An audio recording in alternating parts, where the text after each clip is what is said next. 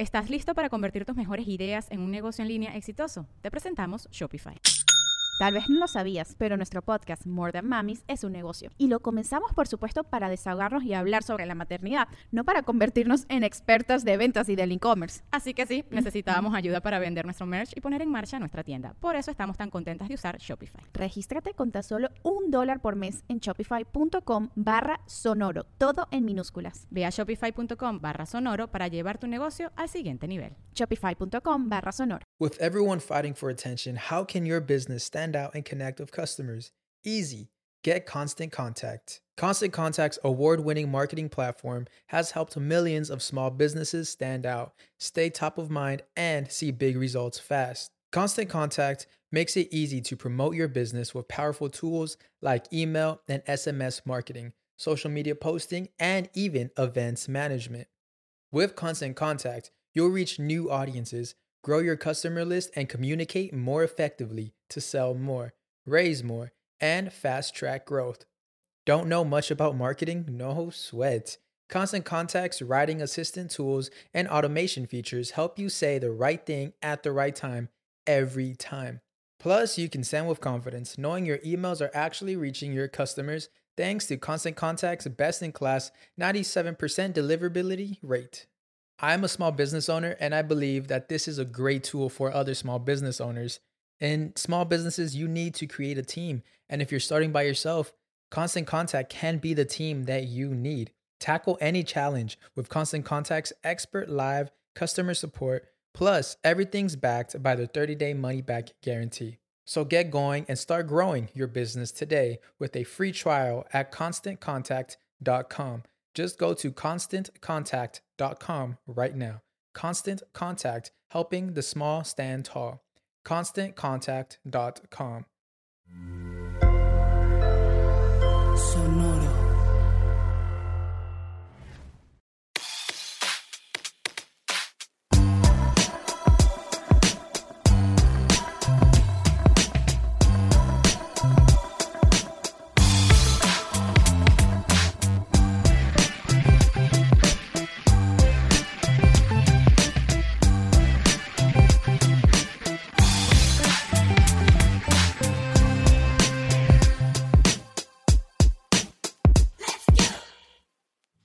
¿Qué tranza raza? Bienvenidos a otro episodio de Músicos de Sillón, el podcast en donde hablamos de música como si supiéramos de música.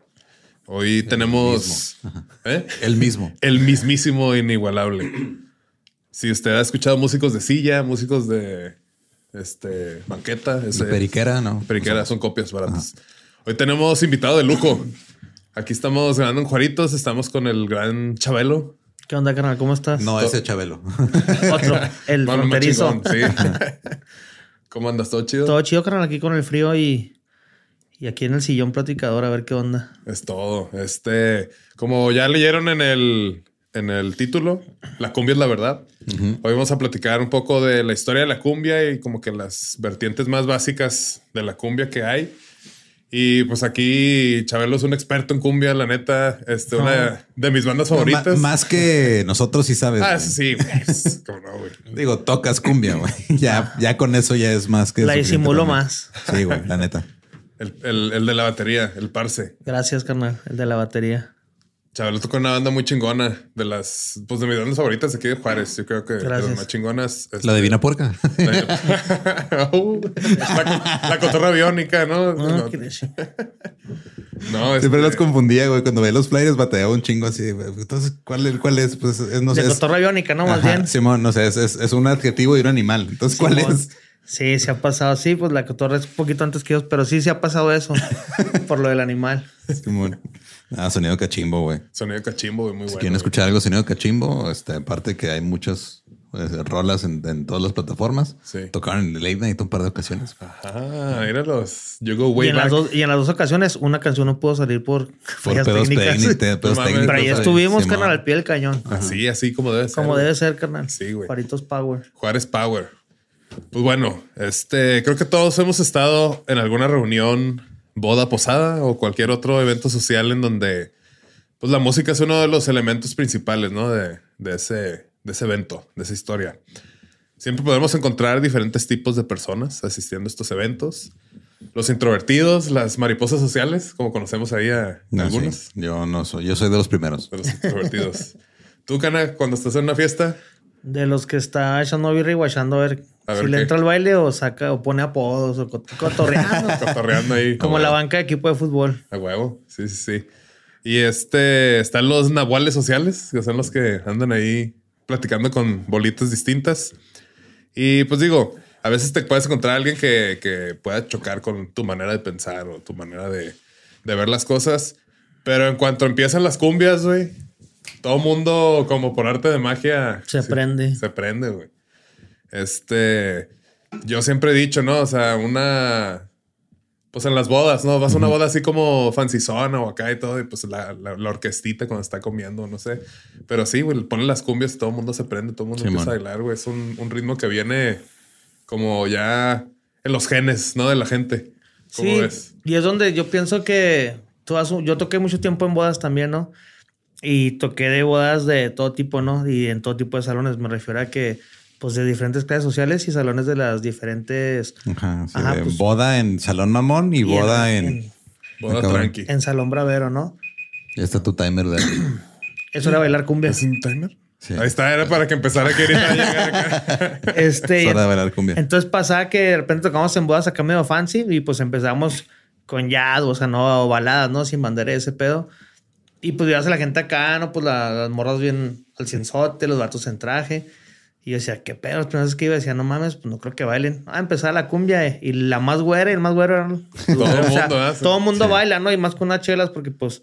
O sea, antes de reggaetón ese pedo, pues lo popular era la cumbia, era lo que hacía para bailar, ¿no? Hay gente que dice que, que, que trampa bailando, que socializa bailando, entonces es una conexión y pues la cumbia es un ritmo pues bien popular, ¿no? O sea, Sí, Yo no bailo para mi madre, güey. ¿no? Pero mínimo así pedón. como el, el que mueves así. Perdón, dos, tres, pero justo eh, hace poquito grabamos un, un episodio hablando de los festivales, güey. Y en el Vive Latino pasado, en los escenarios sorpresa, salió la Sonora Dinamita, güey. Y tocó con Eli Guerra, con Denise de los Hijos y con el vocalista de Versuit, güey. Tocaron Qué como tres, cuatro güey. Sí, güey. Tranquilo. Y o sea, como que íbamos llegando y eso fue lo primero que vimos en el festival y nos subió el hype a madre. O sea, de que estábamos así como que, ah, está padre este pedo. Y empieza eso y ya de repente estamos todos bailando. Está, este, digo, yo intentando bailar con Tania, bailé con Gabe, el borre con su esposa, y estamos con Dani, estamos aquí pisteando, güey. Y la neta, como que sí fue el, el Sí parteaguas jala, de ¿no? ya empezó la fiesta, güey. Ya. Es eso, ya empezó sí el cotorreo, güey. Sí, sí, jala, ¿no? O sea, yo pienso que toda la música que es muy percusiva, jala, ¿no? O sea, toda la descendencia afrocaribeña. no ¿Tú sé, cuándo empezaste a tocar percusiones? ¿A qué edad, güey? Yo empecé a tocar batería a finales del 2002. Ya empecé grande, como a los 17, ¿no? Ok. Este, y yo pienso, y siempre tuve como curiosidad de. Veía tambores y, ¿cómo toca ese pedo, no? Y rápido agarré una conga y pues no sabía, no le pegaba. Y a los dos, tres años aprendí un poco. Ok. Ese es un maestro cubano. Pues que el truco es pegarle bien, ¿no? Entonces pegarle bien. Simón. y dónde es. Y haz de cuenta que ahí, y ahí me, yo me metí más como en la música afrocaribeña, afrocubana, y luego después mm, hicimos cachimbo y nació este pedo de meterme mucho en la cumbia y, y ahí desarrollé algunas cosas más de cumbia, ¿no? Qué chingón. Sí, está bien padre cómo todo eso va armando el género. Vamos a ver un poquito de, de historia, ¿no? El, el vocablo cumbia ha sido motivo de estudio por distintos autores que le atribuyen distintos orígenes. En 1930, un musicólogo panameño que se llama Narciso Garay asumió que la palabra cumbia comparte la misma raíz lingüística del vocablo cumbé. Y la palabra cumbé significa es baile de negros. Ok. Así, tal cual, la traducción de la, Real Academia Española. Hay una canción famosa de cumbia que se llama Baile de Negros. Baile de negros, cumbé. Eh, el musicólogo y folclorólogo Guillermo Abadía. Morales. Está difícil, ¿eh? Folclorólogo. Y uno ni la primaria terminó hablando de cumbia. Algo sale. Eh, una obra, en su obra del 1977, Compendio General del Folclore Colombiano, sostiene que cumbia es un apócope de cumbancha, vocablo cuya raíz es cumba, gentilicio mandinga del occidente africano. Ah, cabrón, no entendí Que- nada. sí, pero- yo tampoco. Son como ritmos ahí, no sé, güey, cada países. Y añade que del país del Congo y su rey le llamó rey de Cumba. Ok. Es como que hay un chingo, pero pues la más escuchada es baile de negros, cumbe, que es lo Ok. que significa. Y la cumbia es un ritmo musical y baile folclórico que salió de Colombia, o sea, el Caribe colombiano. Ahí fue cuando empezó todo este cotorreo. Se extendió por el resto de países de América Latina, o sea, en putiza empezó a esparcirse por un chingo de países y empezaron a salir diversos subgéneros. Posee contenido de tres culturas distintas. La africana, que por los esclavos este, de África que traían ahí, y ellos traían todos los elementos percusivos, los tambores, todo el, el- el- el punch. Los indígenas que estaban ahí en Colombia, que era, tenían ahí sus instrumentos y sus, sus distintos tipos de, de rituales. Y de los españoles, de ahí le fueron copiando como que el pedo de poesía o de como de las, las letras. y pregonear sí, y frasear, ¿no? Simón. Ok. Entonces, literal, pues el producto ahí de la conquista, ¿no? Que llegó ahí a, a esa área de, de Colombia. Eh, eh, la instrumentación, que son este, los tambores y las madres estas de... Se llaman gaitas. Las gaitas. Yo tengo dos gaitas. Dos gaitas. Ok. Estoy en pirata porque eh, un compa que anda en antigüedades me dijo, ven, tengo un stock de un músico que falleció y... bueno, Encía- Encías sangrantes. Encías sangrantes. y acá no, un chingo de no, y ese señor tenía un chorro. El vato, como que sea, tiene un grupo latinoamericano aquí y hacía como viajes y tiene un chorro de instrumentos bien raros. Este güey, yo creo que compró una cuarta parte de lo que él tenía. Y sorry, pero él no sabía qué eran. Y yo le dije, ah, véndeme esas flautas. Y son unas gaitas, ¿no? Es como de, es como un tubo. Ujú. Después yo creo que hasta con PVC. Y donde va la boquilla, que es como un popotito, este es como de cera, se ve como plastilina. Ok. Ok. Entonces yo las compré en tiempo de calor. Se y las en el carro, nada más me se- y ahí me leí la forma y ya las dejé en la casa, ¿no? Ok. Esas son las gaitas este, colombianas. Simón. Y también se comparan con un tambor alegre. Yo creo que te dice y la tambora y la maraca, ¿no? Mucho el que toca la gaita, como al- llevan así como patrones, a veces como armonía o bajos. El otro to- tocas gaita y tocas maraca. Ah, maraca cabrón, sh. Estás con los dos al mismo tiempo. Y hay raza que agarra así ya, pues, ya una- más melodías, ¿no? Simón. Pueden oír a los gaiteros de San- Jacinto, son los más. Son como tradicionales, pero conocidos, son viejitos y ya mezcolanza de jóvenes y viejos. Gaiteros de San Jacinto. San Jac- Gaitero de San Jacinto. Ok. Voy a Chido. poner aquí para que no se me olvide. Sí, están bien chidos. Tiene una versión es como de dub y está así fuerte son. Qué chingón. Simón, justo este, las gaitas que puede ser macho, hembra y corta, ¿no? Son distintas. Ah, cabrón. Sí. calado y Este. Y pues digo, los movimientos estos sensuales, seductores, característicos del baile de origen africano. Este, las vestimentas, eh, rasgos españoles como largas polleras, encajes, lentejuelas, candongas, whiskyrijillas, santurras y realutongas. Deja de inventar palabras. güey. De, tres de esas palabras sí las inventé yo. No les voy a decir cuáles, ¿verdad? Pero este. Y sí, también en un video de este del chombo, que nos gusta mucho ver a ese vato. El. Chombo. Simón. Ajá. Como dice que pues todo el- la vestimenta viene de donde mismo, ¿no? De, de Andalucía, de España, y ahí todos los de que los charros acá y todo eso se copia ahí, ese cotorreo. como todo el pedo de la lentejuela y ese pedo, ¿no? Sí, de hecho, sí es muy parecido ahora que lo dices. Como, como el pedo de las rumberas, sí hay cierta. Como cierta influencia en lo- en la- hasta en lo cubano, ¿no? Simón. En las vestimentas de las morras y también de lo del pedo veracruzano, como que sí se nota mucho lo- la influencia. Sí, con el pedo así como de las también de Sevilla y así Simón. como en todas las, el- los solanes, no sé es que eran culturas como en movimiento, ¿no? Todos los españoles. Simón. Entonces llega eso, güey, como que se llevó muy bien de la mano con lo que están haciendo, pues sus esclavos y el lugar a donde llegaron y todo, pues empezó ahí a salir eso, pero pues es lo que digo, que ya viene como en el ADN de las culturas, o sea, como un, un- de la vestimenta y el baile que viene de, pues, el viejo continente, de estos güeyes de África, que pues de ahí viene todo, güey, la neta, la vida, la música, todo sí, ahí. todo. Eh, y llega acá con otros, pues, nativos de, de su zona. Y pues es, sale, que sa- salen como más, más, este, más sintetizado el, el pedo de hacerte bailar. Como que los ritmos bien básicos de la cumbia es para que Para así. que te muevas, quieras o no. Así Sí, como O sea, yo no tengo la habilidad para moverme, pero estaba moviéndome, güey. Lo logró el cometido. con candungas y whisquirillas. Whiskyrijillas. Whisquirijillas. Ah, ya, ya, ya salió. Ya flandereaste. Ya flanderié, güey. Eh, eh, eh. Y un poquito más de historia. Este, un cantautor banqueño, que es este, una provincia ahí de Colombia, llamado Antonio García, expuso que en, en 1997 la siguiente teoría del nacimiento de la cumbia. Como que hay diferentes tipos de, de, de interpretaciones o más bien relatos de cómo vieron ciertas experiencias y hay unos que como que le añaden más el pedo del, de la conquista, otros son como más indigenistas, se dice, como que protegen más al... Sí, la pues, cultura nativa, La cultura nativa. Y este, esto que escribió este dato se me hizo chido.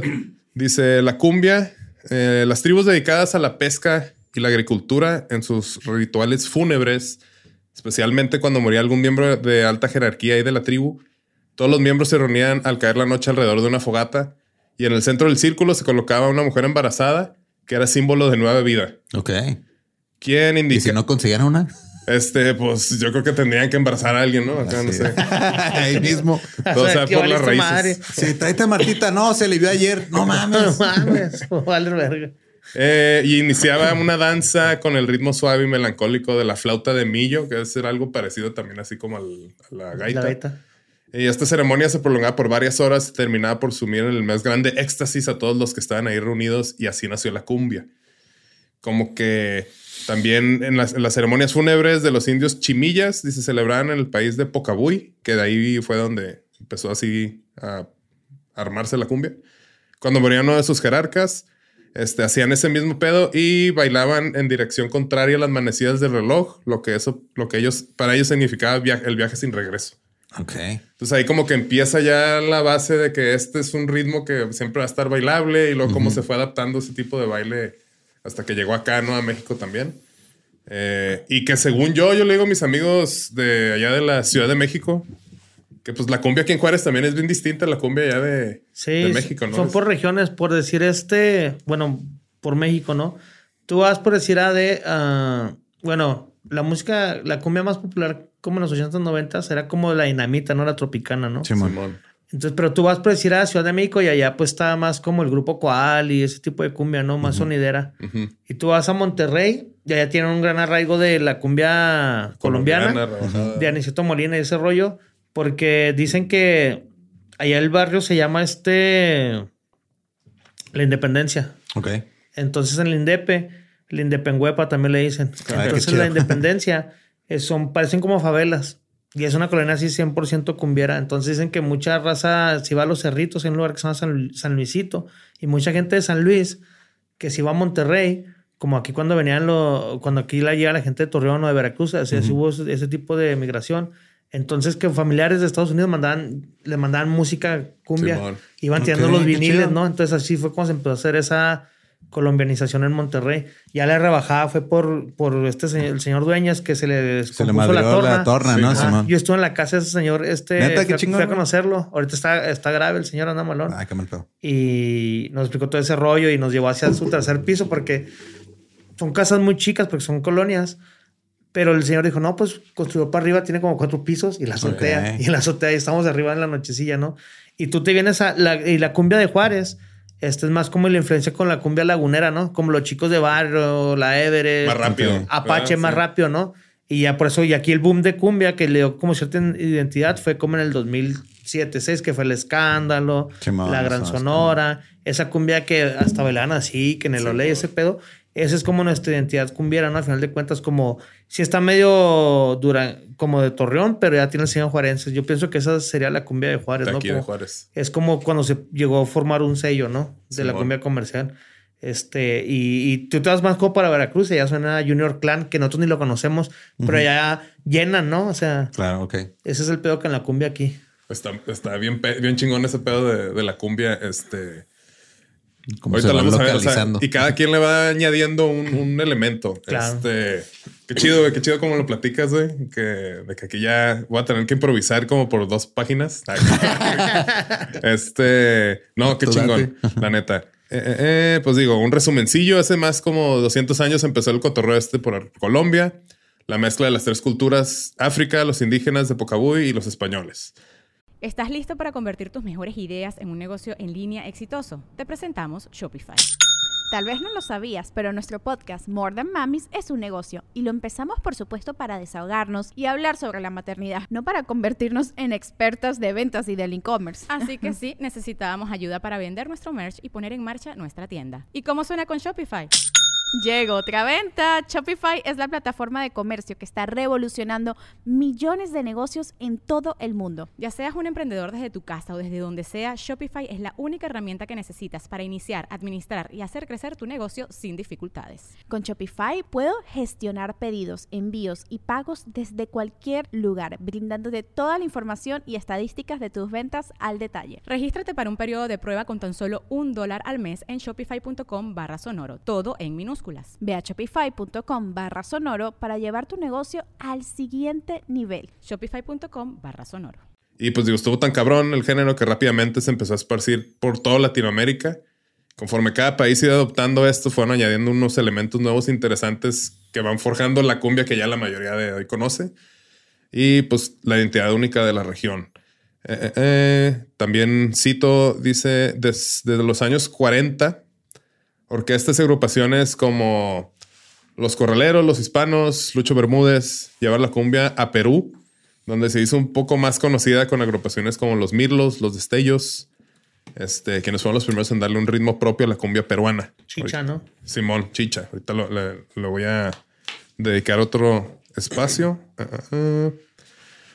Y gracias, este, estos güeyes fueron los que también empezaron a meterle guitarra eléctrica a, A la cumbia. a la cumbia. Y esto se hizo ya mucho más conocida, este tipo de cumbia en Argentina, El Salvador, ya México también, Ecuador, Chile, Venezuela. Y también hasta, pues digo, como aquí en México está la rebajada, la de aquí, la lagunera, la que decías, pues en Argentina también salieron distintas, ¿no? La cumbia villera, la cumbia pop, acá que es un- algo un poco más fresón. Y antes de, de irnos aquí con, con la cumbia de Perú, aquí traigo un mini resumen también de como la historia aquí en México. Y aquí para que me vayas, te voy a dar unos pasecillos, ahí tú rematas, ¿no? Acá, porque los traigo muy, muy así, muy... Muy por encimita, sí. Más o menos en los 40 la música tropical era como que lo que rifaba aquí en México y la medicina de oro y todo. O sea, creo que lo tengo acá un poco más no, así. Eh, porque como que todos estos ritmos afrocaribeños apenas eran conocidos como tropical, ¿no? O sea, lo ponían así todo así. Englobaba todo. Englobaba. Todavía no estaba tan... Es como cuando le dicen urbano a todo lo que tiene que ver con hip hop y reggaetón y trap. Así. música tropical. diferente. Es música urbana. sí, Eso es tropical. güey. O como el indie, ¿no? El indie, que también es, es de todo, güey. Todo era indie. Todo era indie Todo en los indie. 2000 el- La oleada norteña, Sí. que todo era oleada norteña. norteña. Simón. ¿Aquí en Juárez hubo algo así o no? ¿De qué? de como nuestra oleada del. No, siento que frontera. Juárez no le faltó, o sea, como que le, le faltó creérsela, güey. Pero de Pero, o sea, no digo en general, no sé, como que ha habido, sí ha habido este, bandas y grupos que han salido aquí, artistas chidos, pero siento que no hubo algo así como tipo la avanzada regia, ¿no? Que fue Sí. como Que una, varios. una escena No. completa, güey. yo Siento- pienso que, que- perdón que te interrumpa, No, que sí hubo muy buenas, que sí ha habido muy buenas bandas, pero sí está cabrón como la centralización, ¿no? Como que ahora ya con todo esto de, de la era digital, suena bien señor de la era digital, o con, con, sus internets. Con los internets, este ya es más fácil, ¿no? Que antes, pero antes estaba cabrón porque. Sí, güey, tenías que ir a donde estaban pasando las y cosas. luego para ir, y luego antes no había redes, era como llegar. Y la vez que fui a buscarle, México ¿no? a tocar con mi banda, Simón. vámonos. O sea, fuimos así, güey. A ver, Sí, llegas a ver qué pedo, ¿no? Sí, ya creo que, ahí, una vez. creo que ahí tocan gente. Vamos a ver qué pedo. Exacto. Ey, güey. nos dejan tocar. Así de pendejos, güey.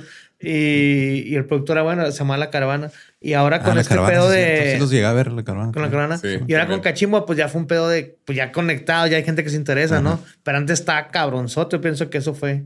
Y ahora yo pienso que con lo que pasa con leyendas y lo que pasó con un día de octubre hace años Simón, y lo que están colocando, ya se voltea más a ver acá eso, Para ¿no? acá. O sea, eso está chido, ¿no? Que Sí, sale uno. nos, nos ven como una ciudad así, ah, están bien lejos y están allá, quién sabe Esos qué pedo. que que comen tierra. Sí, no, me vengan ustedes para acá, nos da hueva ir allá a ver qué están haciendo, güey. Sí, entonces está chido eso. Yo pienso que no, no, no, no, no ha pasado no por calidad, sino por distancia, ¿no? Y Sí, ahora yo pienso que la nueva generación viene en fuerte, entonces yo pienso que en cinco, de seis a, a diez años por ahí, va a estar Juárez así ya con sus, a lo mejor otros dos podcasts así con el éxito de leyendas, algunas bandas más posicionadas, entonces... Ya un festivalito ya. Ya un festivalito más chido, ¿no? Sí, Sí, porque ya en el, van. en el Vive nomás ha tocado, yo creo que Toledo es un día de octubre y quién más es de Juárez.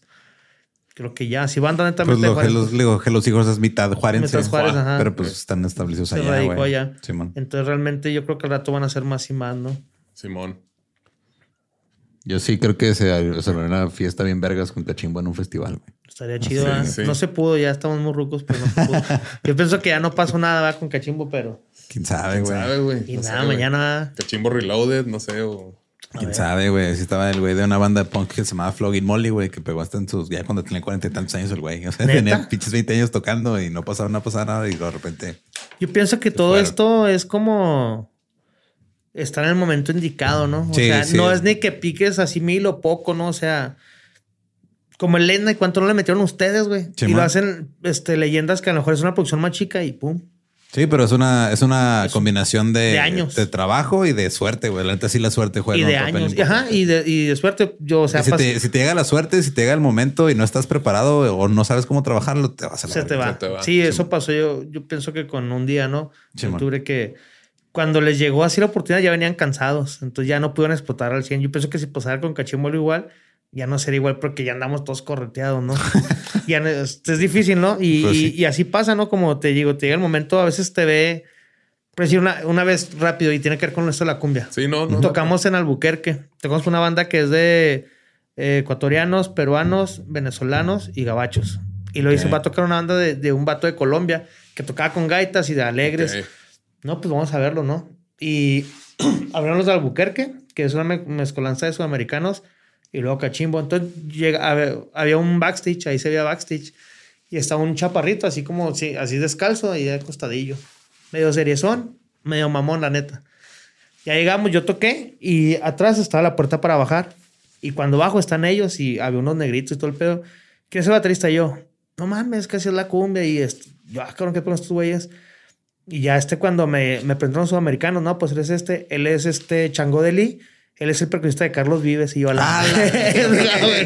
Lo tenía atrás de mí y el vato así como prendido conmigo y yo así. ¿qué pedo, güey? Te tomaste una foto y al Instagram, ¿no? O sea, se me Qué hizo bien chido. chido eso, o sea. Qué chido. Y el vato así cambió toda su postura y dijo, no, es que es, es que así es la cumbia, así es. Simón. Y el vato era el percusionista de Carlos Vives, güey. Nice, qué chido. Qué chingón. Entonces, ¿no? O sea, nunca supe. El vato que se me hizo de primera impresión, mamón, estaba viéndome tocar y era el de Carlos Vives.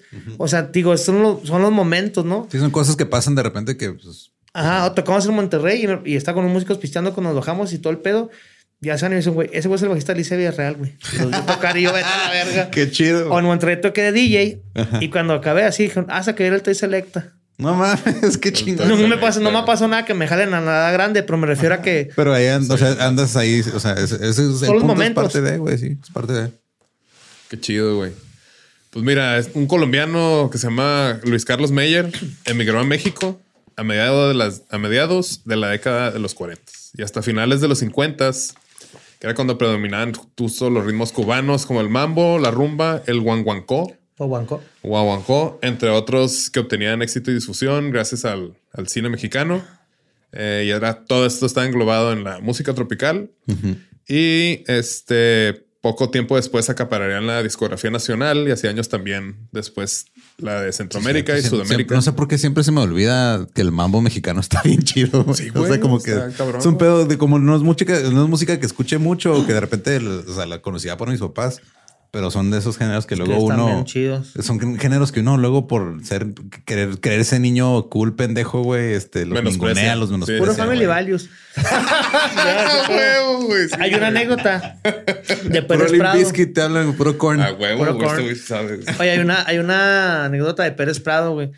O sea, los- la música de Pérez Prado es muy aguda por las trompetas, muy, muy aguda. Entonces dicen que a Pérez Prado le duraban tres meses los trompetistas y el Se otro cansaban. se los chingaba el labio. Ok. O sea, dicen. Ajá. Y hay uno que, perdón, un músico trompetista, no recuerdo el nombre, que tocaba con Pérez Prado, que era los que mejor tocaba, que también tocó aquí en Juárez. Porque hubo una época dorada de la música en Juárez, ¿no? Simón. Entonces Pérez Prado se acabó a muchos trompetistas mexicanos. Qué Oh, pedo. Vino a matar a trompeteros. Pues, ole, arriba, arriba, arriba. Está bien agudo Pérez Prado.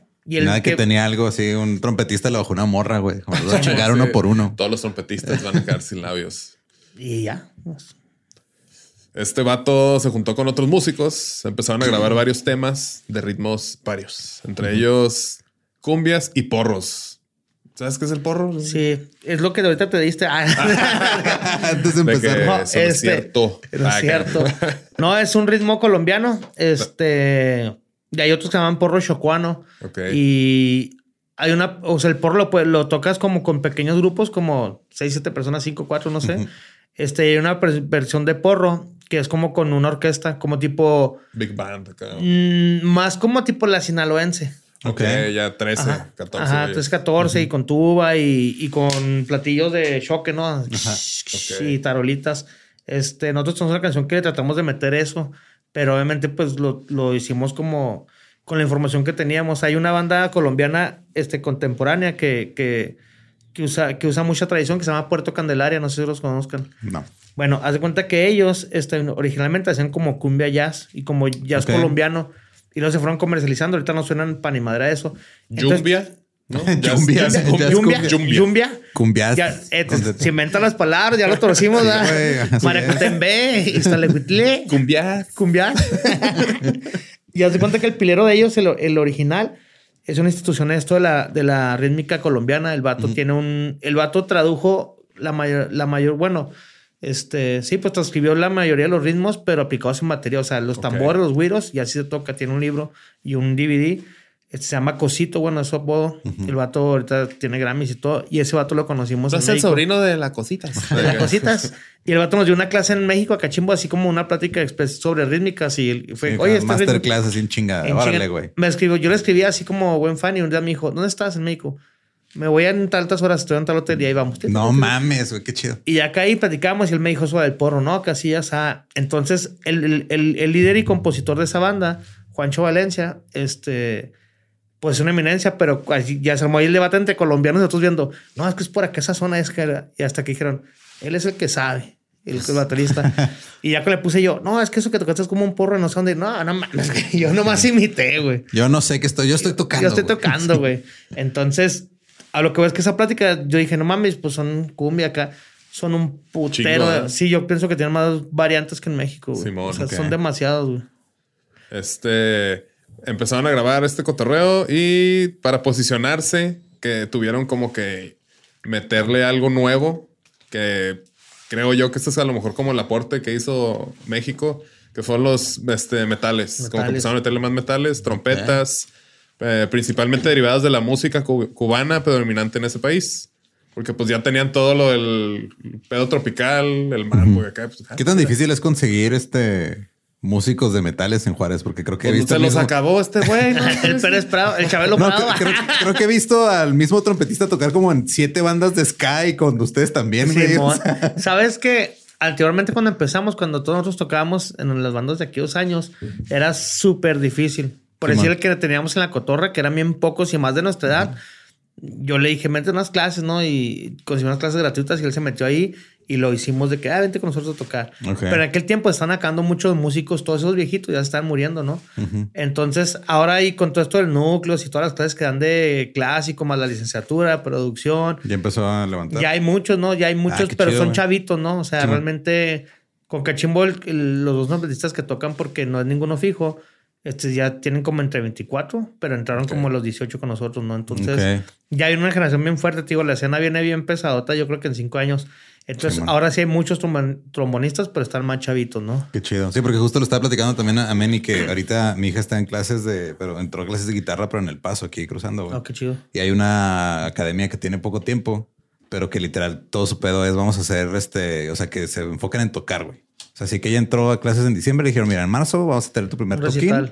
Y este, vamos a armar una bandita, ustedes dos de guitarra, conseguimos un baterista de los nuevos y todo, escojan una rola y lo tienen que ensayar de aquí a marzo, güey. Órale, Y así es como van aprendiendo. Entonces yo me pongo a pensar, o sea, imagínate, si ahorita son chavitos de entre 9 y 15 años, imagínate en 10 años cómo va a estar también la escena acá de este lado.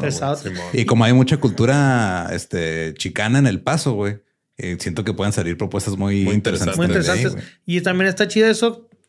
mm, no sé, a lo mejor caigo mal a, a músicos, ¿no? Pero por decir, o sea, me está chido que no haya esa formalidad de que sea un, un- o sea, clásico o eso. O sea, hay gente que quiere aprender a tocar rock. Claro, Sí. es que te, muchas veces te Música desanimas. popular. O sea, muchas veces te desanimas cuando quieres aprender un instrumento y te dicen primero aprende solfeo y este pedo. Y es, puedes lle- llevarlas a la par o A puedes par, usar. pero este- tocando rock and roll, ¿no? Es como la cocina, güey. O sea, hay gente que le gusta mucho la pasta. y Quiero dedicarme a cocinar pasta. No es de que no, vas a aprender a hacer toda la comida del mundo. No, de que no, güey, no quiero eso. Yo soy, yo, me- yo quiero darle al Esto italiano, nomás, ¿no? sí. Porque tú, tú digo, tú también has, has dado clases de música y todo, ¿no? Sí, O sea, dado te vas más clases- por ese approach acá como de vamos a. Sí, yo soy un músico popular en el sentido pues, comercial, ¿no? Eh, Yo siempre he trabajado con jóvenes, pero en colonias marginadas, así. Ok. Con jóvenes infractores que han hecho delitos o con jóvenes en, en colonias con índice de violencia. Entonces yo doy unas clases más, más así como vamos a tocar, vamos a hacer esto, más genéricas y con un poco de temática social para, hey, no te vas para allá, güey. acá Ah, está". qué chido. Ese ha Sí. sido mi enfoque en cuanto a las clases. Ya no lo hago, pero lo hice como por ocho años. güey.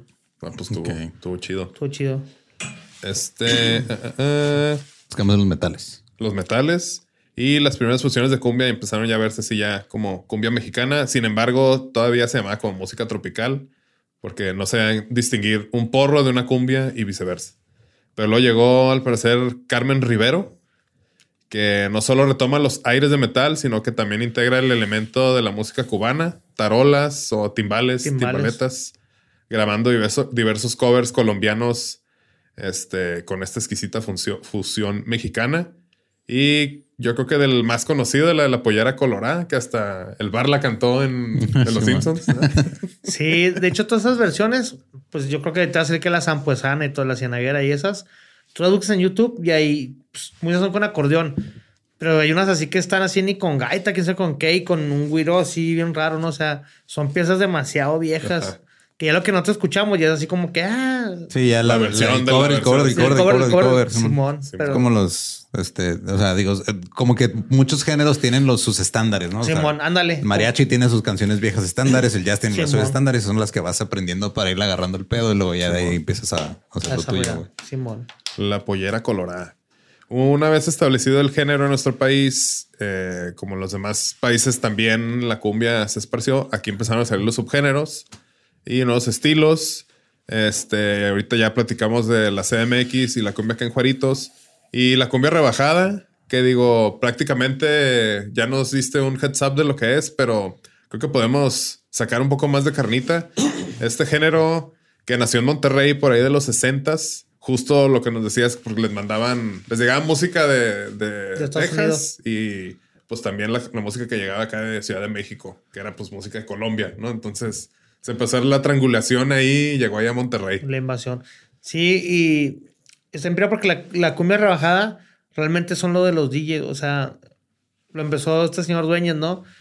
Y como con bandas, como que apenas hay bandas que rebajan en vivo, ¿no? Que nada más es, a- es atrasar el tempo, ¿no? Sí, Simón. nomás. Sí, que eso es lo que se me hace curioso de que porque pasa también en otros géneros que de repente, sobre todo ya con los DJs y con este pedo. Como de el que- trap y todo eso. ¿no? Sí, que empiezan como un género, este, o sea, meramente ya sea de, o sea, de DJ o electrónico o, o sampleado, y luego ya lo, lo trasladan a, a bandas en A vivo bandas en tocando, vivo. tratando de imitar eso. Ese jale. Sí, por decir, hay mucha gente, bueno, en Monterrey y yo creo que en Ciudad de México pasa. Deja nomás hago un, un paréntesis rápido. Este, a lo mejor la gente que no sepa, antes las tornamesas, este, las así de los viniles, traían el control de, de pitch, que es para, dependiendo de las revoluciones en las que Del está disco, sí. el disco. Entonces, si pones uno de una revolución y le bajabas, pues se oía como más lento. Más grave. Y lo que decías ahorita del señor este que se le jodió esa madre y se Y, rebajó. y a lo que voy es que a eso mismo las alteran. O sea, ya las reba- le mueven el mecanismo para que rebajen más. Ok. O sea, porque yo por decir rebajo con mi torna. Pero te llegas hasta un. Sí, pero digo, no suena tan rebajado. Y ya investigué y pues las alteran para que rebajen más. Aquí hay un camarada que toca el DJ Tormento. Él tiene una alterada. Ah, Simón, saludos al DJ Tormento. Él tiene una alterada. Entonces, pues rebaja todavía más, ¿no? Pero si yo a veces cuando hago los sets, que hacía los sets de cumbia con el digital, pues él le movía la función del pitch para que la bajara más. más. Pero estas son mecánicamente alteradas, ¿no? Ok. ¿Y si crees que le da otro saborcito cuando Sí. es mecánicamente? Pues acá, acá, acá apenas agarra, ¿no? Pero la primera vez que escuché la rebajada hace como unos 11, 12 años, pues no me gustó, se me hacía como que qué pedo, ¿no? Ujú. Y después ya le agarré como el feeling, ¿no? Así como, y tocarlo, ¿no? Con cachimbo hacemos rebajados en vivos y, como que tocar lento es más claro y más difícil y más en, un- Sí. en un ritmo así como Que bailable. tiene que ir tan. Y Sí, Sí, o sea, mantener el groove así lento sí está Exacto. cabrón. Y ahora que ya pongo los domingos de rebajadas o oldies, cuando una caguamita y todo el pedo con las necesitas rebajadas, ¿no? Hasta salivaste. pero te echas jale porque por eso Saliendo de aquí nos vamos a ir por unos caguamas. caguamas. Y pasó el pedo este de que, pues la cultura de los colombianos, ¿no? Simón. Yo me clavé un chingo en ese jale, fui a Monterrey a buscarlos, güey. Y contacté a uno de los que se hizo populares por el video de Vice y todo, pero ya como Simón. que estaban así un poco relegados, ¿no? Por decir, esa cultura la exterminaron. O sea, andabas en la calle así y putazos la chota, o sea, exterminaron. Neta. Sí, es que Sí. había mucha delincuencia con esa Sí, de hecho, un- uno de los chavos que sale ahí en- lo dice, ¿no? O sea, que, que a cada rato lo, lo paraba la chota. Y Simón. Nomás por cómo andaba. Simón. Y la gente se curaba de ese jale y, y obviamente todos, ¿no? En primera instancia, pero cuando te metes más dices, ah, cabrón, pues es una identidad, es una Claro, subcultura pues, que están exterminando porque, pues sí, no, somos punks y esos jales, pero pues son, es, es, ah, es una cultura que no es nuestra, ¿no? Y lo que está haciendo nosotros como esas vestimentas, pues yo pienso que se deberían de, deberían de haber quedado, ¿no? Sí, es que es un pedo, o sea, empiezas a de- demeritar, o sea, es una pendejada porque nomás por, por tú no querer sentirte menos, empiezas a demeritar a los demás a veces inconscientemente y está culero. Es como el rock urbano. O sea, la neta, yo no soy fan del rock urbano, pero al final de cuentas digo, esa es la entidad del rock mexicano, ¿no? Sí. No, no, no- en el norte no sentimos tanto eso porque habrá muchas vivencias del sur, ¿no? Pero realmente dicen, ah, es que en México no hay un sello. ¿Cómo no? Ahí Está Charlie Montana y eso, güey, que no te entra chido porque... Ahí está Aragán, güey. Ahí está Aragán, güey, Rodrigo, Liran Roll, Tex Tex. Pero que no te sientas parte de porque no, es- no está fresón, no quiere decir que no sea de identidad. Es la identidad, nos guste o no, ni pedo. güey. Simón. Simón. Y acá con el, o sea, digo, eh, con el pedo de la cumbia rebajada, lo que nomás para el punto que decías de que si tiene una diferencia cuando está mecánicamente alterada, cuando está digitalmente alterada. Sí, güey, sí tiene una diferencia. Sí. Porque, o sea, la- la- y, y el oído humano sí lo percibe un poco, pero tiene que ver, este, al, al usarlo, al hacerlo en digital, es como si estuvieras, este... Pixeleado. Pixel, ajá. Pues es sí, como si estuvieras pixeleando una imagen, o sea, lo más grande, güey. Y, se, o sea, se escucha pixeleado cuando lo estás haciendo de manera mecánica o análoga, no tienes esa distorsión digital, güey. Y sí, sí tiene un feeling un poquito distinto. Sí, es cierto eso. Que a lo mejor para un oído, este, como de, si estás en una pinche fiesta o algo, no lo vas a notar mucho, pero para un oído entrenado, o sí, este, sí O se nota. sí, sí, cierto. No, sí es cierto eso porque cuando la, la rebajas tú, suena así. Esto pequeño. Continua. O, Así el de fondo, así como ese. que. Como así medio pixeleado, ¿no? Y con la, el formato análogo, pues nunca lo vas a tener porque nada más está girando lenta la cinta, más no estás alterando la cinta. ¿no Sí, o ¿Sí sea, fí- físicamente está más lento, ¿no? Ajá, Sí, y acá ajá. lo que No haces, yo estás pienso que es, que esas- Sí, justo lo que haces es te está, est- estás estirando la información que son unos y ceros, güey, y Ajá, empiezas digital. a meterle distorsión, Simón. Sí, Ah, exactamente, así pasa. Es que este güey era como Neo. Este, sí, güey. Es que, o sea, yo con, digo, mi acercamiento más grande a la música empecé tocando guitarra, pero a mí me gustaba mucho, o sea, este, el software y, y todo ese pedo. Y ya como que me metía mucho a esas cosas. Oye, rápido, ¿tú crees que, que el mejor, la mejor manera de escuchar música sea en vinilo? Ah, depende de qué quieres. Es que es como cualquier cosa. O sea, el vinilo, si tú lo que quieres es tener una experiencia este, chingona en tu casa, es como ir a- es como la diferencia entre ir al cine y ver algo en Netflix, güey. Simón. O sea, o ver, en, eh, digo, por ejemplo, si vas a volar eh, o vas a en carretera y vas ahí en, de copiloto viendo algo en Netflix, pues lo vas a... En el celular, ¿no? Vas en el celular. O, o cuando escuchas música en, el, en, en- en Spotify, en cualquier Por plataforma. la fidelidad más que nada. Sí, o sea, la fidelidad obviamente en, en vinil y en un buen sistema de sonido, porque si pones un vinil en un sistema de sonido culero, pues no va a sonar bien, güey. sí. Pero si lo tienes este, bien armado, o sea, un, un setup básico de vinil decente te sale caro, güey. Sí, tu ampli. Mínimo, o sea, mínimo la torna, una torna buena, buena, mínimo te salen unos este, dos mil baros, o sea, mil, unos 100 dólares y es una básica. Simón. Sí, yo Y tengo una como de todo. 200 bolas y un ampli Technics y suena chido, pero Sí. igual le tuve que meter, ¿no, güey? Simón. Y es el pedo de, sí, ok, o sea, ahorita es, es como también la diferencia entre tomarte el pinche whisky caro que te regaló alguien que tienes ahí de que de vez en cuando eres un sorbito o comprarte un passport para chelear con los compas. Simón. Un elite. O sea, sí, es, es una diferente, es, es una experiencia diferente, pero ambas tienen validez. La. Claro. Como la pasta. Ah, Ahuevado la pasta. No, yo quiero hacer pasta. ¿Y quieres que cambiemos el formato del podcast a hablar de pasta? De Puede pasta. ser, güey. Pasta. Este. Son manches, más bien lo que traes. Los manchis, güey. Sí, güey. Este. Pues creo que quedó más chido ya lo de la cumbia rebajada. Nada más en el documental este ahí de Vice, Toy Selecta dice que es el dub de la cumbia. Entonces, Sí, podría ser como el dab de la cumbia. que está chido. De hecho, hay algo, bueno, perdón, sigue Ah, no, no, te- ya iba a cambiar a, ¿A sonido cachimbo. Eh, hay, hay un paréntesis. Hay una. Mi acercamiento a Monterrey fue una vez que vino un DJ de allá, que había un- hay una escena como de cumbia, pero como cumbia digital y electrónica, como lo que hace Amantes del Futuro, esas Ok. bandas. Ok. Eso sí lo. Pero había muchos productores independientes. Entonces, cuando fui a tocar a Monterrey, tocábamos comer como un rave de cumbia. O sea, no se tocaba Selena ni Ángel González. No, no, era así como muy Ah, pura- ¿no? ok. Puro under, ¿no? Qué chido. Y ese pedo. Y aquí traté de hacer fiestas y medio se pudo y medio no.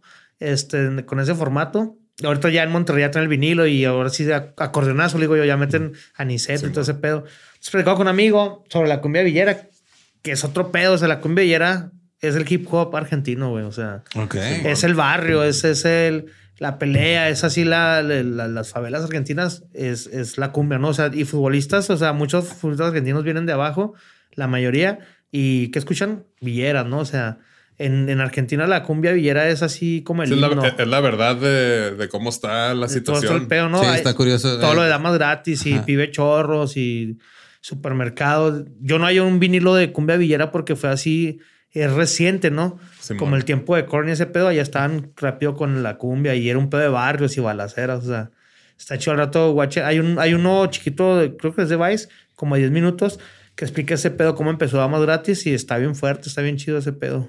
ok. O sea, la, la música, la cumbia también es un es música contestataria y, y, y, de- y social, ¿no? Eso es lo que Ajá, voy, sí, pues. sí. Este, ahorita vamos a llegar poquito a la Argentina, nada más también pues para seguir aquí con, para cerrar con la cumbia en México.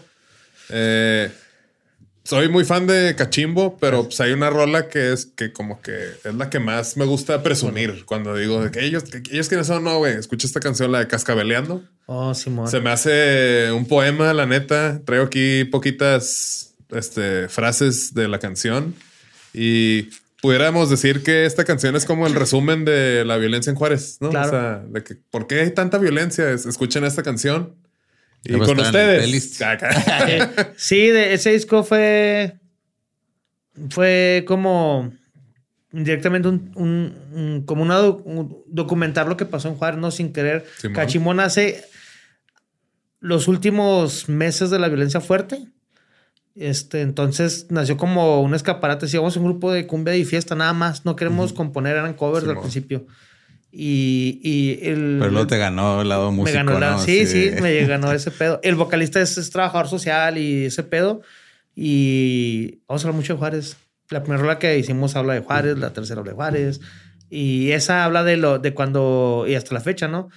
De los niños que se tuvieron que hacer sicarios, ¿no? Los Simón, jóvenes Simón. para buscar identidad, cariño, respeto, dinero. Entonces, de eso habla esa canción, ¿no? De esa gente que, muchos chavos que ignoramos con esas colonias que yo trabajé, este, y se hacen sicarios porque les dan poder, les dan dinero, les dan un arma. Son alguien para alguien, ¿no? Simón. Son alguien, pues. Entonces, esa canción es eso, güey. Déjale aquí las letras porque sí me gustan mucho. Dice, cuando no supieron comprenderlo, niño problema le empezaron a llamar. Eh, perdiendo el hecho del artículo tercero y solo porque no lo supieron escuchar. Así, así de fácil, ¿no? Y ahora estás aquí porque... Y ahora estás aquí y preguntando por qué el niño está matando. Y después, dame un abrazo, por favor, papá, pero los brazos de papá no se acercaron. O sea, está bien fuerte, güey, la neta. Sí. Y conforme más ruco se hace uno, como que más la escucho. sí, está pira. Hay otra que también es algo gozadera que tiene una parte de cumbia que también dice otras cositas que agarren a tu pareja, no la dejes ir. Este, y decía este rollo que no sabemos si afuera una bala perdida te puede tocar, ¿no? Entonces es muy localista porque un güey de México va a decir eso más que, güey. Pues sí, pero es lo mismo que comentabas hace rato, ¿no? De, o sea, De Laraganí ajá, ellos, ¿no? Sí, es la, es la identidad de aquí. O sea, De es aquí, con lo que exacto. nos- es con lo que nos tocó lidiar, güey, lo que pasa ahí en, en las, Exacto, y en las colonias que se hace en ¿no? Monterrey. O sea, la gente De tiene Juárez. sus diferentes batallas con lo que se hace de la- de la- allá en Argentina también. O sea, como que Ándale, no lo he visto así. Era uno, una o sea, batalla nuestra. Sí, o sea, cada quien, este, y, o sea, y lo, lo que pasa muchas veces, eh, digo, en lo que, en lo que hago yo, que es este, que es comedia, que te dicen, a veces el irte muy específico es lo que hace que conectes con los demás. Porque si a lo mejor están hablando de algo que pasa en su zona y a lo mejor es un contexto diferente, pero Un la situación es muy similar, güey. O sea, porque así como pasó esto aquí en Juárez, ha pasado en otros lugares. O sea, la violencia, este, desafortunadamente, pues es un problema muy grande en todo, en todo el mundo. el Entonces, mundo. eh, la pobreza, todo eso como que a lo mejor conecta, digo, porque yo me gusta usar este ejemplo de, de cómo eh, el blues en Estados Unidos eh, era la música de, de los negros y de los pobres. Y, que en- y en su mayoría era, esa- era esa expresión de, de dolor y de resentimiento y de, y de nostalgia. Y en Inglaterra se vuelve popular el blues con músicos blancos, pero eh, en Inglaterra es, es un pedo de clases sociales más que de, de, ra- de razas. y racismo. Entonces la opresión era por clases. Entonces tienes a, a músicos como los Rolling Stones o como estos que empiezan tocando blues, co- covers de músicos negros, hablando de situaciones que ellos no les, no No les vivieron. pasaron, o sea, no vivieron por su color de piel, sino por su clase social y se conectan Ah, de, la- ok. de esa misma, de esa misma Sí, en manera. Inglaterra güey. era como de gente humilde y, y acá era de, De gente de raza, ¿no? Simón, entonces, o sea, este era tal vez algo muy específico para ellos y luego de repente resulta que en Inglaterra este llega güey, este güerito con una guitarra y dice, no mames, yo me identifico con lo que está cantando este este güey que carnal". cantó esto hace 40 años. güey. Siento que eso pasa cuando te Con la- vas así. Sí, Siento que también por eso resuena este mucho, o sea, muchos géneros que de repente la gente dice, ¿de dónde salió este pedo? Resuenan por eso, güey. Siento que el reggaetón también resonó por lo mismo, o sea, como que en, en su momento cuando inició, digo, pues yo no, lo- no es que lo siga mucho, pero eh, a, a lo mejor algunos decían, no, es que están cantando de cosas que uno no sabe o, o, o qué pedo, y, o el ritmo a lo mejor es muy local o es muy simple y resulta que eso es lo que conecta, güey. Sí, yo creo que el reggaetón es el- la rítmica, ¿no? Sí, Este, y, a- y el reggaetón pop de ahora, pues yo creo que son las frases así repetitivas, ¿no? Y bien sencillos ya. Sí, es, la- es la- el ritmo básico para que te muevas. Porque ¿no? escuchas a Teo Calderón y está más cabrón, ¿no? Sí, o sea, sí. ahí hay algo más. Sí. Este eh, lo respetaban, le daban el cariño que nunca le supo dar la sociedad. Y la cumbia argentina cambiando. Eh, en Buenos Aires comienza el furor de la cumbia y así nacen los primeros grupos de cumbia de chicos de barriada populares en el año 1968 que se llamaban Los Macumbas y este de la ciudad de Merlo con la voz de Tito Arienzo, Jorge Cano en la guitarra y Tito Caro en acordeón y Sergio Burgos en timbales, ya con elementos que han ido añadiéndose a otros lados. Y este, pues creo que nos podemos empezar, pues ya nos vamos a, a el año 2000 y que fue cuando empezó a salir ya lo de la cumbia villera, de la mano de la crisis económica y social que se desarrollaba en el país. De la opresión siempre sale ahí cosas trascendentales. Bandas como Flor de Piedra, Hierba Brava, Damas Gratis, Pibes Chorros y Mala Fama pusieron los cimientos de un género que tuvo un predominio absoluto durante esa década, dejando al lado la cumbia norteña y romántica que había imperado hasta el momento. Parecido como aquí empezó con los corridos tumbados, ¿no? Que escuchaban corridos, pero pues lo hicieron suyo, ¿no? Simón. Y ahorita lo que decían de, o sea, de, de que es contestataria la cumbia y todo eso. Hay una canción que, o sea, el contraste, digo, y a lo mejor es muy básico el ejemplo, pero la canción de El SIDA, de, o sea, esa cumbia, se me hace un contraste muy curioso. Estás bailando y estás hablando, o sea, literal están diciendo que se cuiden todos porque nos está matando esto, güey. ¿Y qué más haces más que bailar, güey? O sea, es un ejemplo, se me, se me hace que es como que el ejemplo tal vez un poquito burdo y un poquito simple, pero pues sí, o sea, que nomás, pues cuídense, vamos a seguir bailando, güey. ¿Qué más No, vamos a hacer, güey? Pues nos sí. ponemos al tiro. Eso decíamos mucho cuando nos entrevistaban. Decíamos de que, por decir, nosotros, la gente estaba baile y baile, pero no sabía ni qué hablaban, ¿no? Que eran temas como fuertes, ¿no? De repente había gente que bailando decía como, ah, cabrón, qué pedo, Sí, estoy bailando. Pues, es una anécdota acá de, de un niño matón. Simón. Este, y pues sí, mira, la cumbia villera destacada letras urbanas y que era por la crisis y es el hip hop, decías, ¿no? El hip hop de, de allá. De Argentina. Y luego también otro género, pues que ya es un poco más nuevo, por ahí del 2011, que es la cumbia pop, que pues es, creo que eso empezó a salir más o menos en esas fechas ya en todos lados, ¿no? Que, este, ya como que la gente fresita empezó como que a decir, la cumbia está bien, y ya como que mucha gente salió del closet de la cumbia, creo, no sé. Sí, yo creo que ese boom, nosotros empezamos poquito antes de ese boom. No lo digo en Sí. un rollo de que ahí fuimos, o no, sino que cuando Hipsters de empezamos. la cumbia pop, hipster- güey. hipsters de la cumbia pop. porque estaba bien cagado, porque la vez que tocamos, este, había pocos foros y había pocos bares porque estaba la violencia que quemaban y ese jale. Entonces el Freds Guerrero nunca cerró, ¿no? Entonces Ajá, nada, el tocamos en el Freds. Freds. El frente pues- es como es como un poro de esos que se te siguen llenando, güey, y nunca se van. O sea, que aunque te reviente el granito, sigue saliendo, güey. Siempre va a salir tu Siempre. espinilla eterna. Ajá, ese, ese es el Fred, güey. Y haz de cuenta, es un bar de aquí de Juárez. Ajá. Y haz de cuenta que, que pues no teníamos, ni ahorita tenemos tantos seguidores, teníamos menos todavía. Entonces, pues le- le- yo le decía al dueño o al que me las redes, haz paro, compártelos para que la gente vea que vamos a estar aquí, ¿no? Y luego compartí No luego, quería, ¿o sí? No, sí, le hablaba mal. Y luego, esos pinches cumbias que hay los rockeros del Fest. No mames. puro güey. rock Antes era pues. que el Metallica y así, un chingo que nos decían, güey. Pero pues, al- como Los al- rockeros sintiéndose este, más que los Amenazados. Con algo diferente Sí, a lo que están acostumbrados. Sintiéndose superiores a los demás. ¿Cuándo? cuando, y al año empieza el boom de Ángeles Azules y eso. Simón. Y Ajá. esos rockeros ya baile y baile. Claro, O sea, porque ya estaba bien. de que no lo lo tenía- nieguen. alguien lo tenía que posicionar, ¿no? Ahí. Entonces yo creo que el pedo este de Ocesa con Ángeles Azules fue un paro, ¿no? Porque popularizó la cumbia y le hizo ya hacer a la gente que, güey, no pasa nada, güey. O sea, Es que la cumbia, la cumbia a todo el mundo le gusta, güey. Nomás que... y ahora el boom de Selena y esos pedos, ¿no? Sí, que este, ahorita platicaremos un poquito ahí de Selena, pero sí, pues desde que ya que fue Jimena Sariñana, ¿no? La que salió con, Con Ángeles con Los Azules. Ángeles, ahí ya empezó ya como. Ah, mira, sí, Sí, se puede. se puede.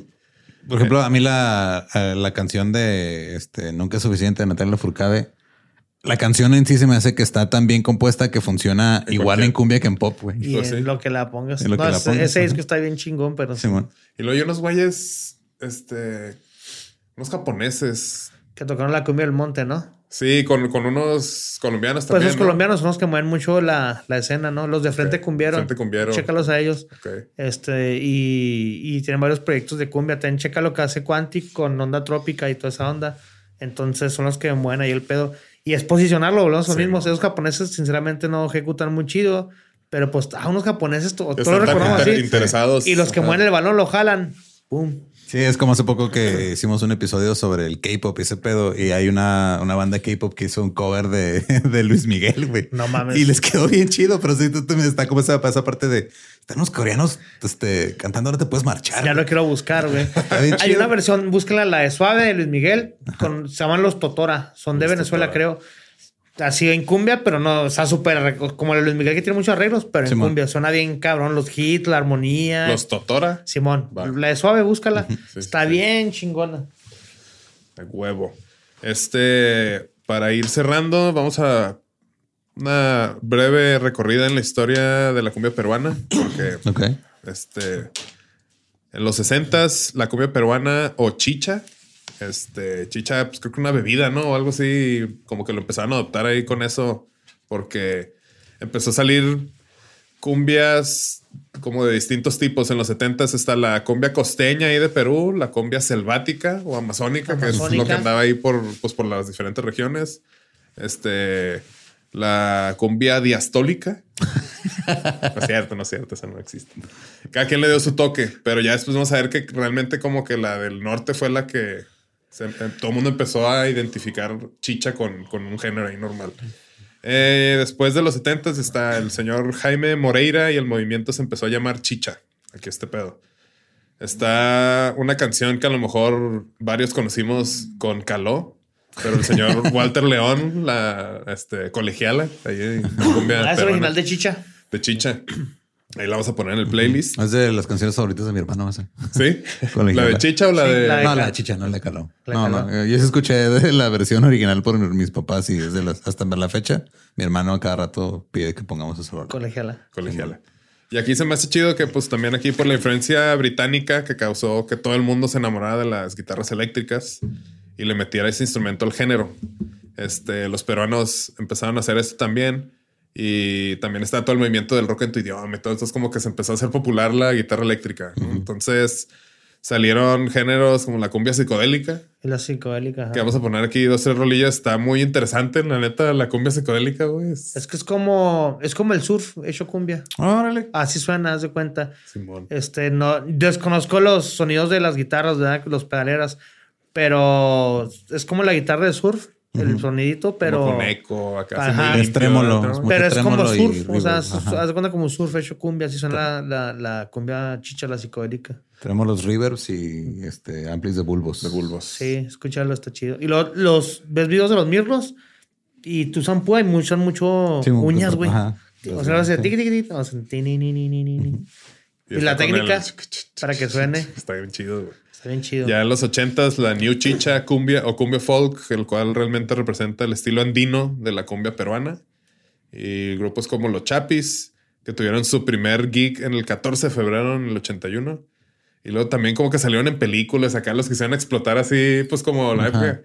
Y ahí después busco el clip, pero el, el documental que estaba viendo sale así una escena bien mal actuada de este don, así. luego que, sí, voy a conquistar Lima. Y luego corre y, y brinca en el aire, le hace así y es como el- congelan el cuadro y ahí se acaba. Y que- qué buena película. güey.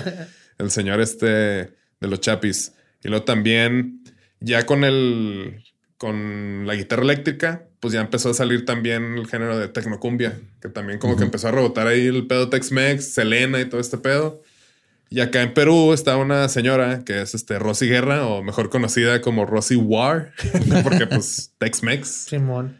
Y pues digo, Selena, todo el mundo conocemos la historia de Selena, digo la mayoría. Vamos a poner rolitas de, de ella.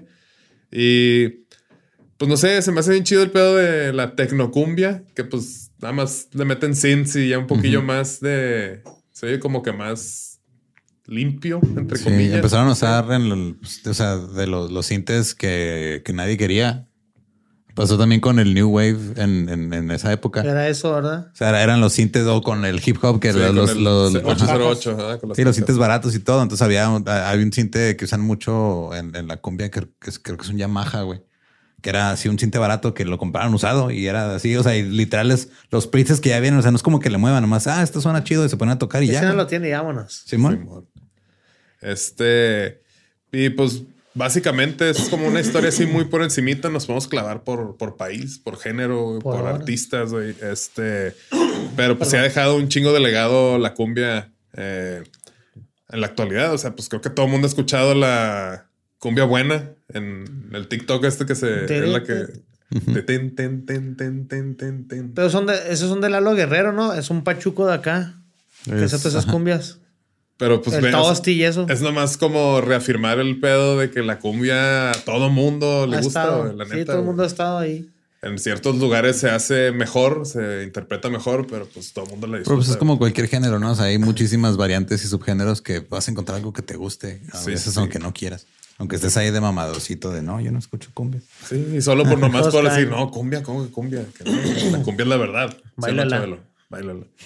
este, ¿qué más? ¿Qué más aquí dejé? No, lo demás podemos ir dejándolo para otro episodio, clavarnos un poquito más. Eh, nomás quería hablar de Elegante. ¿Sí? ¿Sí han escuchado Elegante? La, ¿Es la serie esa? ¿Cuál? No, es un, un güey que ahorita está rompiéndola ahí en. Pues ya no es, no es tanto Sí cumbia. me han dicho, sí, sí. Este, tiene una sesión con el Bizarrap. Simón, Se sí las va a poner. Este, y tiene ahí unos. O sea, como que los sintes de la cumbia villera Villera. con unos este, beats bien duros, así de medio entre reggaetón, ¿no? Pero pues el reggaetón y el- la cumbia tienen como que ritmos parecidillos, ¿no? Van de la mano, pues. Bueno, la cumbia va con todo, ¿no? La cumbia, si la pones un poco más rápido, pues es como hasta house, güey. No sé, güey. ¿no? O sea, el- Sí, pues son ritmos muy, Pues muy que- cuadrados. Sí, y como digo, este es, la base percusiva está muy definida. O sea, es- eso siento que es lo que lo hace como tan fácil de. tan amigable. Identificar. Sí, digo, por eso hay tantos DJs que samplean cumbia, güey, porque la neta, o sea, vas a encontrar eh, ritmos muy chingones donde le busques. Sí. Y como dices tú, o sea, todo es la rítmica, ¿no? Y como son ritmos bien constantes, una vez toqué fuera de Juárez, allá medio lejillos, y luego era, era una banda de cumbia que hacía como covers medio en un combo chico. Y eran dos músicos de Lila Downs, de la banda de Estados Unidos, Ajá. con, con unos gabachos de esos de Tulum. No Ok. mames, güey, qué chido, güey. Así, ¿no? se llamaban cumbiágaras o se llaman. Y el guitarrista tocaba bien chido, pero tenía como una forma de tocar la cumbia diferentón. Y decía que el paralelo de la cumbia era como el funk. Dices, es como estar ahí en un groove. Entonces él decía, es un ritmo muy, muy grubero. Dice, entonces yo siento que la cumbia es como un funk, Simón. pero de los colombianos. Y dije, ah, pues está chido que así lo interprete este güey, porque él es un gringo gringo que así lo percibió, ¿no? Y le puede meter lo suyo Y le también. puede meter lo Sí, sí, suyo, sí. exacto. Sí, tocaba con un estrato y todo el pedo. Órale, perfecto. A ver qué más se le irá metiendo la cumbia. Pero. ¿Qué? ¿Qué es No, no, lo que sea, güey. la cumbia? Pues, güey, Chabelo, muchas gracias No, por acompañarnos. gracias. Si este no hubiera sido lo mismo sin ti, este episodio, eh, la neta, nos dio street cred. Para el- No, a la No, orden. ya mira, yo soy el güey blanco que no sabe cumbia, güey. Necesitaba, necesitaba alguien que sí supiera algo. No, y nos falta un chingo que aprender. No, claro, güey. Qué Pero, chido. pues, Ahí Nomás después por encimita ya. regresaremos, güey. Sí, Ahí sí, después sí. regresaremos y nos traemos las gaitas y todo. Aquí madre así sale. El cumbión a madre, ¿verdad? sí, cómo no, güey. Ahí vamos a poner también rolitas de, de cachimbo en el Muchas playlist. gracias. Al final, para que escuchen. La neta, es muy bueno, la verdad. Muchas gracias. Eh, ¿Dónde te pueden encontrar en las redes? ¿A mí? Simón. Pues en Instagram, como el de la batería, este, y en mi Facebook personal dice. Ay, pues nomás tengo ese. Alejandro Pérez. Este, o sonido cachimbo. Ahí les ponemos busquen el cachimbo. los handles. Este, ¿Tú cómo estás? Yo bien, pero estoy en redes como ningún Eduardo. Ningún Eduardo. Yo estoy como No soy Manuel y el podcast está como Músicos, Músicos de sillón, así es. Este, muchas gracias y ahí nos guachamos. Saludos, banda. ¿Estás listo para convertir tus mejores ideas en un negocio en línea exitoso? Te presentamos Shopify. Tal vez no lo sabías, pero nuestro podcast More Than Mamis es un negocio y lo empezamos por supuesto para desahogarnos y hablar sobre la maternidad, no para convertirnos en expertas de ventas y del e-commerce. Así que sí, necesitábamos ayuda para vender nuestro merch y poner en marcha nuestra tienda. ¿Y cómo suena con Shopify? Llegó otra venta. Shopify es la plataforma de comercio que está revolucionando millones de negocios en todo el mundo. Ya seas un emprendedor desde tu casa o desde donde sea, Shopify es la única herramienta que necesitas para iniciar, administrar y hacer crecer tu negocio sin dificultades. Con Shopify puedo gestionar pedidos, envíos y pagos desde cualquier lugar, brindándote toda la información y estadísticas de tus ventas al detalle. Regístrate para un periodo de prueba con tan solo un dólar al mes en shopify.com barra sonoro, todo en minúsculas. Ve a shopify.com barra sonoro para llevar tu negocio al siguiente nivel. Shopify.com barra sonoro.